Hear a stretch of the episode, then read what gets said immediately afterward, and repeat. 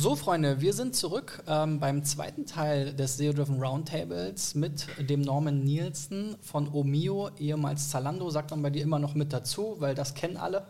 ja, Na, Omio ähm, kennen auch ganz viele, aber vielleicht kennen auch viele Go Euro, so wie wir bis letztes Jahr hießen, bevor wir die USA betreten haben und äh, dem Björn Darko von Search Metrics, der auch ähm, ein sehr schönes IGTV-Format hat ähm, zum Thema SEO. Also da auch gerne mal reinschauen. Wir wollen heute, wie gesagt, über das Thema ähm, International SEO nochmal sprechen und ähm, da äh, in der Vorbereitung und auch schon in, in der Arbeit ähm, äh, bei verschiedenen Projekten, wenn man das mal so googelt, stößt man sehr schnell auf so famose Infografiken von Moss und Co., die teilweise gefühlt schon zehn Jahre alt sind. es gibt ja beim Thema SEO für internationale Märkte viele technische Sachen zu bedenken, auf der einen Seite, aber sicherlich auch ein paar strategische. Ähm, ich habe hier mal das, äh, to diese tolle ähm, Infografik aufgerufen, ähm, die uns hier so durch die verschiedenen Steps ähm, leitet. Das war von der Aleja Solis, die auch, ich glaube, sie kommt aus Spanien, auch auf diversen Konferenzen als International SEO-Expertin unterwegs ist. Wie gesagt, veröffentlicht bei Moss, aber ich glaube, jetzt steht kein Datum da, aber ich glaube, mindestens schon fünf Jahre her, vielleicht noch länger. Ähm, Björn, wie würdest du denn sagen, was sind so die wichtigen ähm, Themen beim internationalen SEO? Wo, wonach ähm, muss man sich da richten? Wie sollte man sich da einsteigen? Also ich glaube, das Erste, was man erstmal machen muss, ist zu gucken, ob du überhaupt einen Markt in einem anderen Land für, für das, was du anbietest, Dienstleistung, Produkt, whatever, äh, da ist. Das heißt, ähm, mal recherchieren, ob Suchanfragen da sind. Ähm, wenn du ein Produkt hast, natürlich sehr spezifisch. Das heißt, du kannst auch äh, direkt nach dem Produkt gucken, nach Suchvolumen gucken, ist Demand äh, eigentlich da? Wie groß ist der Demand? Das also macht dann wahrscheinlich keinen Sinn, wenn nur zehn Leute nach deinem Produkt suchen. Ähm, dann zu expandieren das heißt, ähm, genau, den, den, den Markt einmal abklopfen. Und wenn du den Markt abgeklopft hast und in das Land expandieren willst, dann musst du natürlich technisch die Voraussetzungen haben. Also die Seite muss dann meines Erachtens auch auf einer Country-Domain laufen. Du musst natürlich den ganzen Content auch in der jeweiligen Sprache ähm, äh, zur Verfügung stellen. Und damit meine ich auch in der also äh, Spanisch ist ja nicht gleich Spanisch, sondern Spanisch gibt ja auch verschiedene Variationen. Und wenn man jetzt irgendwie nach Kalifornien, äh, man kann ja in den USA setzen, dann muss, will man schon nur die spanische Community äh, irgendwie abfangen, dann hast du ja schon innerhalb Amerikas schon zwei Sprachen sozusagen zu bedienen. Das heißt, die sprachlichen Nuancen, die sprachlichen äh, Begebenheiten muss man ähm, abchecken. Äh, aus meiner Sichtweise und Erfahrung her ist halt auch super wichtig, dass man äh, Content nicht automatisch äh, übersetzt, mhm. sondern dass man tatsächlich auch Teams vor Ort hat, die Muttersprachler sind, äh, die sich um die Contentpflege kümmern und alles andere ist im Prinzip technisch, wie, wie wenn du es in Deutschland auch einen Shop oder so aufbaust. Gibt natürlich noch so ein paar Unterschiede. Also im HTTP-Header zum Beispiel musst du ja die äh, Sprache definieren. Die muss natürlich äh, übereinstimmen mit, dem, mit der Sprache des Contents auf der Seite. Es macht sicherlich auch Sinn, mit einer IP-Adresse aus dem jeweiligen Land zu arbeiten. Äh, Country Domain hatte ich schon genannt.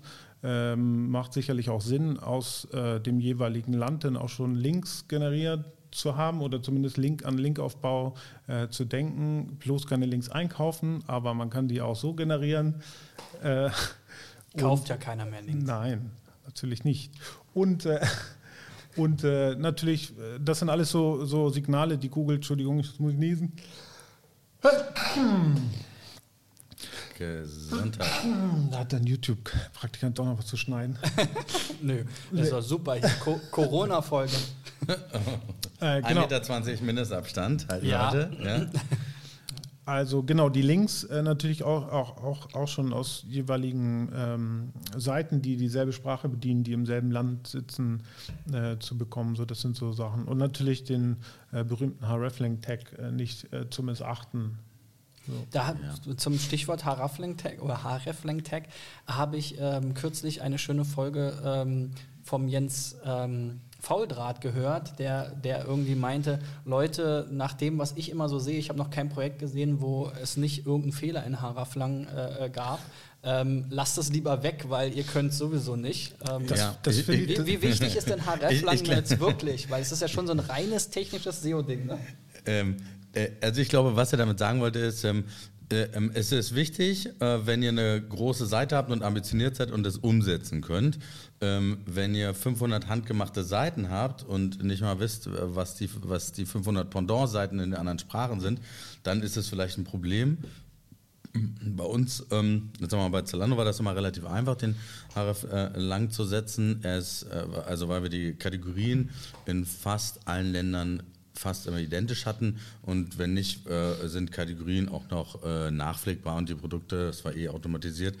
Ähm, jetzt sehe ich aber, wenn man, äh, man 100.000 handgemachte Seiten hat, ja, dann ähm, äh, ist das schon ein Problem. Und dann ist, bei dem einen heißt das äh, vielleicht Travel Swiss und bei dem anderen, wenn es in der Schweiz ausspielt, ist das nur die Travel-Seite. Das heißt, du kannst nicht einfach überall Travel Swiss, Reisen Schweiz, ähm, ähm, ja, in allen Ländern äh, automatisiert ausspielen, sondern da musst du schon eine gewisse äh, Logik, Gehirnschmalz rein, um den einmal ja, überall wirklich perfekt zu setzen. Ja, und dann auch über alle Seiten, über die Jobseiten, über die, äh, über die Legal-Seiten, ja, all die handgemachten Seiten, die es so gibt äh, auf der Welt. Ich glaube, da, da werden so einige Fehler gemacht. Trotzdem glaube ich, ist es ein super Signal an Google, einfach zu sagen, hey, hier ist eine Seite, die ist 20 Jahre alt in Deutschland und jetzt haben wir das eben auch in der Schweiz mit einer Schweizer Version. Der Text ist äh, der gleiche oder fast der gleiche, ein bisschen Schweizerdeutsch angepasst. Trotzdem ist das kein Duplicate Content, sondern eine richtig große, gute Seite. Ähm, also ein, ein, sehr gutes Signal, glaube ich, immer noch das einzubauen. Dann äh, das Thema Top-Level-Domains hatten wir.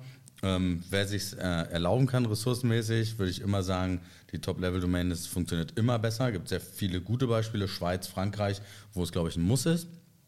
Äh, manche Länder, jetzt wenn man in die Nordics schaut, in Schweden, die sind das gewohnt, auch mal auf äh, UK oder so einzukaufen. Ja, äh, aber tendenziell soll man die CTR da nicht liegen lassen, ähm, äh, wenn man die Ressourcen hat, mehrere Domains zu bespielen. Und aus Content-Sicht, hat Björner gesagt, so, so würde ich es auch machen, so haben wir es bei Zalando auch gemacht. Ähm, die High-Quality-Texte, die sind immer auf die Sprache angepasst und dann wird in der Schweiz eben auch äh, Französisch bedient und dann hast du auch eine Subdomain oder eine, eine, eine, einen Subfolder für Italien in der, in der Schweiz, weil eben doch eine Million Leute dort äh, äh, Italienisch sprechen. Mhm. Ja? Und dann wird es ja schon ein bisschen komplizierter mit dem href-Langtakt, ne? Ähm, ja, also wie gesagt, nur wer ambitioniert ist. Ein, äh, ich finde es halt auch mal eine witzige, aber ey, äh, ich weiß, ich arbeite jetzt glaube ich seit zehn Jahren als SEO und ähm, ich sehe heute immer noch auf Konferenzen das Thema noch vorgetragen. Ne? Und mhm. manchmal denke ich mir so, das ist eigentlich ja schon, äh, eigentlich ist ja super easy und voll ausgelutscht. Warum redet man da eigentlich noch drüber? Und dennoch sehe ich halt auch, äh, dass viele Seiten, auch große Seiten, das nicht auf die Pfanne kriegen, was echt krass ist. Äh, ein Beispiel, was mir aufgefallen ist, ist Suit Supply. Suit Supply, immer wenn ich nach irgendwas suche bei Suit Supply, dann rankt die amerikanische Webseite. Mhm. Und wenn man sich dann mal anguckt, äh, was die falsch machen ist, die haben für die europäisch, die Europä das europäische Set der Seiten, haben die nur href-Link-Tags für die europäischen Seiten und die Amerikaner haben nur href-Links für sich. Aber untereinander mhm. haben die die nicht ausgetauscht.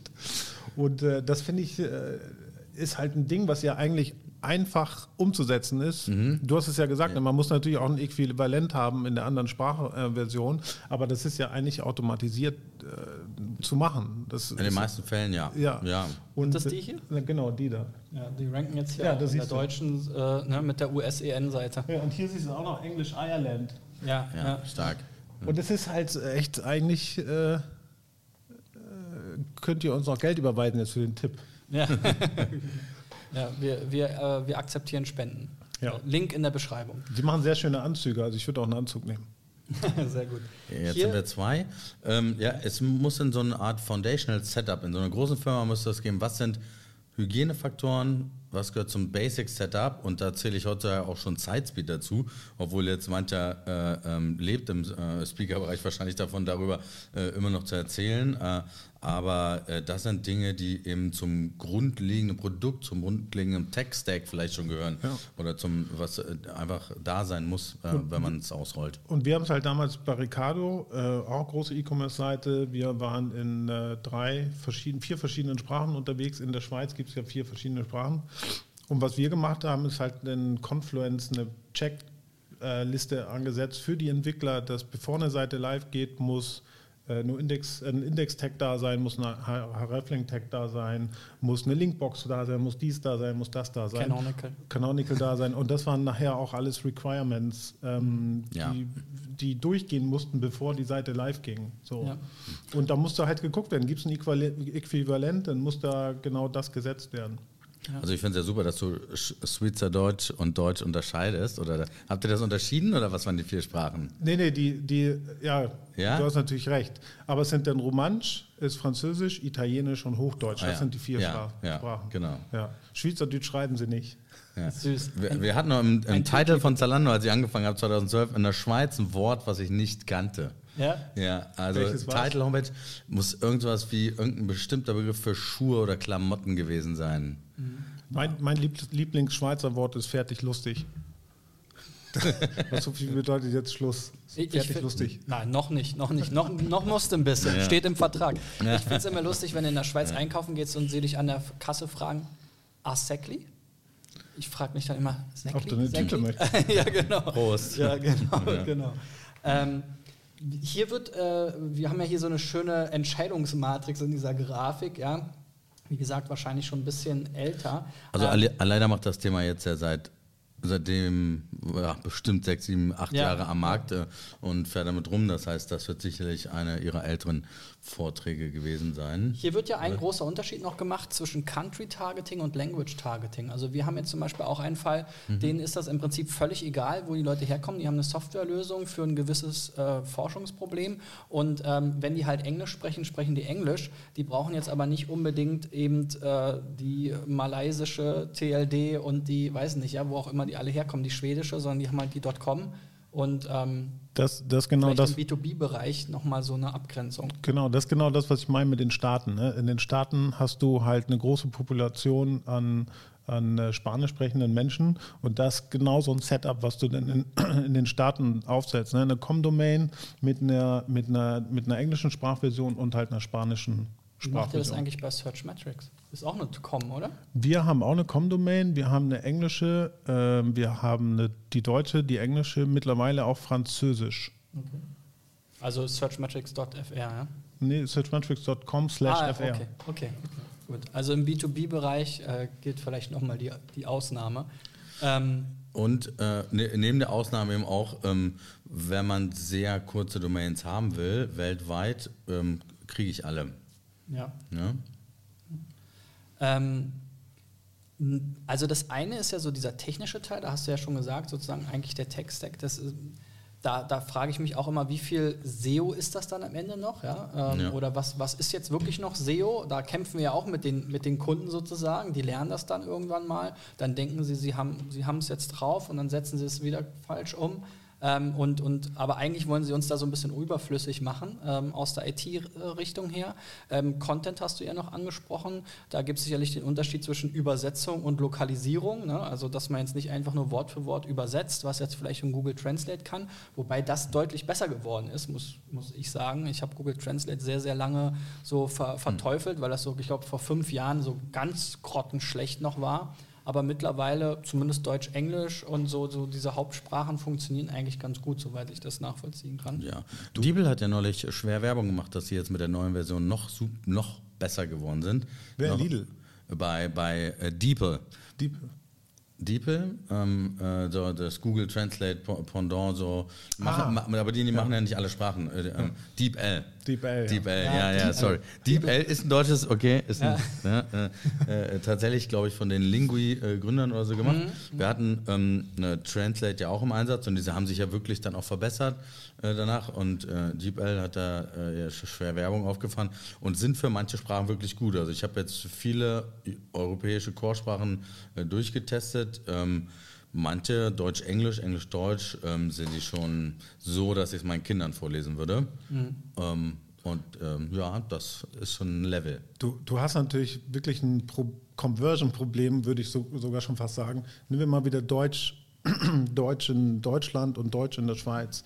Äh, da gibt es ja so Unterschiede wie zum Beispiel Gebrauchtwagen versus Okkasion. Mhm. Ne?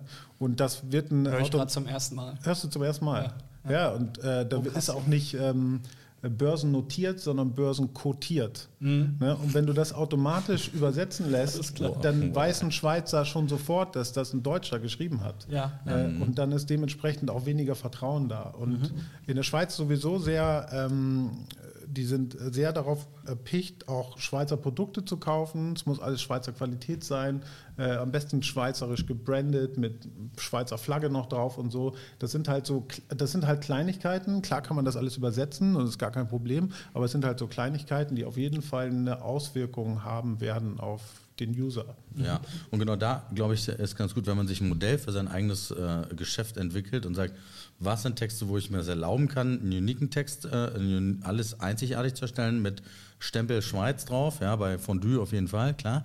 ähm, äh, wo, wo sind es ähm, niedrige Suchvolumen, wo man es vielleicht äh, ähm, übersetzt und dann aber von einem Schweizer proofreadet? Und wo sind es Modelle, wo man einfach deutschsprachig überall ausspielt, weil bei 10 äh, Suchvolumen im Monat ist es vielleicht nicht mehr sinnvoll, den Investor zu gehen. Sodass, ähm, ja, kann man, glaube ich, schon clustern. Wo sollte man. Ja. Mhm. ja. Priorisierung ist immer gut. Ja, und Zeitspeed, äh, wie, wie, du gesagt hast, ja, ähm, ähm, äh, der SEO kann, glaube ich, so, äh, so wie Björn das macht oder so wie äh, viele aus, aus unserer SEO-Beratungsszene machen, kann man dem Kunden sagen, okay, so, ma so macht man es, das sind die Schritte, die du machen musst. Aber dann ein guter Freund von mir, der Ralf Ohlenbastler, hat gesagt, es geht nicht darum, schnell zu werden, es geht darum, schnell zu bleiben. Ja. ja und da, da geht es dann in Foundational über, dass man gewisse Regeln einhält, dass gewisse äh, Bundles nie größer als X ausgespielt werden und so. Und äh, das muss einmal aufgesetzt werden, aber dann ist es eher ein eine Tech-Aufgabe. Und da finde ich so geil. Ich kenne äh, eine Handvoll Firmen, die sogenannte Performance Scores ein, äh, äh, eingeführt haben, mhm. dass, äh, wo Sachen nicht live gehen, wenn sie nicht bestimmte Thresholds. Ähm, mhm. ja, super Ansatz. Das ist ein super ja. Ansatz, ja. ja. Und da ist halt wirklich jeder gezwungen. Und da heißt es nicht, oh Scheiße, ich muss jetzt live gehen, sondern nee, Scheiße, es fehlen noch 1,2 Sekunden. Ja. So. Und auch nicht den Leuten einfach das Einfachste, einfach nicht den Leuten sagen, 100 Kilobyte Max Größe für Bilder. Das ist ja in drei Monaten, ist der nächste Designer dran mit einem 25 Megabyte Ding, was er irgendwo her hat und achtet nicht drauf. Und dann äh, stürzt er eine, eine wichtige Seite ab. Ja. Weil du ein 25 Megabyte Bild drauf hast und alle wundern sich, ja, wo kommt das jetzt her nach ein paar Wochen? Da, ich jetzt, da haben wir einen Kunden, da war ich richtig begeistert, der hat mir erzählt, dass die ähm, Brö, äh, Brötli ist so ein, äh, ähm, äh, ist so ein File Compression äh, mhm. System von Google auch. Und äh, die haben vorher ihre Bilder und alle Files mit gzip komprimiert und haben mit Brötli nochmal 30 Prozent mehr rausgeholt. Und das ist ja eigentlich auch eine einfache Sache, das zu installieren. Ähm, hat auch eine API, mit der man da arbeiten kann. Und das sind ja Sachen, vor allen Dingen Bilder, JavaScript-Files, CSS-Files, die tendenziell sowieso äh, sehr schwer sind und die kann man so schon mal automatisch äh, immer schön komprimiert halten. Sehr gut. Schöner Tipp nochmal äh, am Ende zum Thema Page Speed. Ähm, so viel zum zweiten Teil vom Zero Driven Roundtable mit den beiden Herren hier. Ähm, heute wieder eine Herrenrunde. Ich glaube, ich muss demnächst auch meine Frau einladen, sonst werde ich auch irgendwann geprüft. Ich kenne sehr gute SEOs. Ja. Bei mir im Team 50 Prozent Frauen. Ja, ja, äh, das ist die zweite Sache. Ich muss aufpassen, dass ich nicht immer nur Leute von Search Metrics einlade. Malte war ja auch schon da, da kriege ich dann auch wieder Prügel. Aber nee. Ähm, ja, Tina Nord, Kathleen Jetke, Samantha Organ, da sind, glaube ich, äh, einige, äh, die wir hier in den Raum schmeißen können. Ja. Sehr, ja? sehr gerne. Ähm, Im dritten Teil unserer Gesprächsrunde soll es dann nochmal um SEO-Trends und Strategie 2020 gehen. Also abonniert, liked, schaltet wieder ein. Bis dann.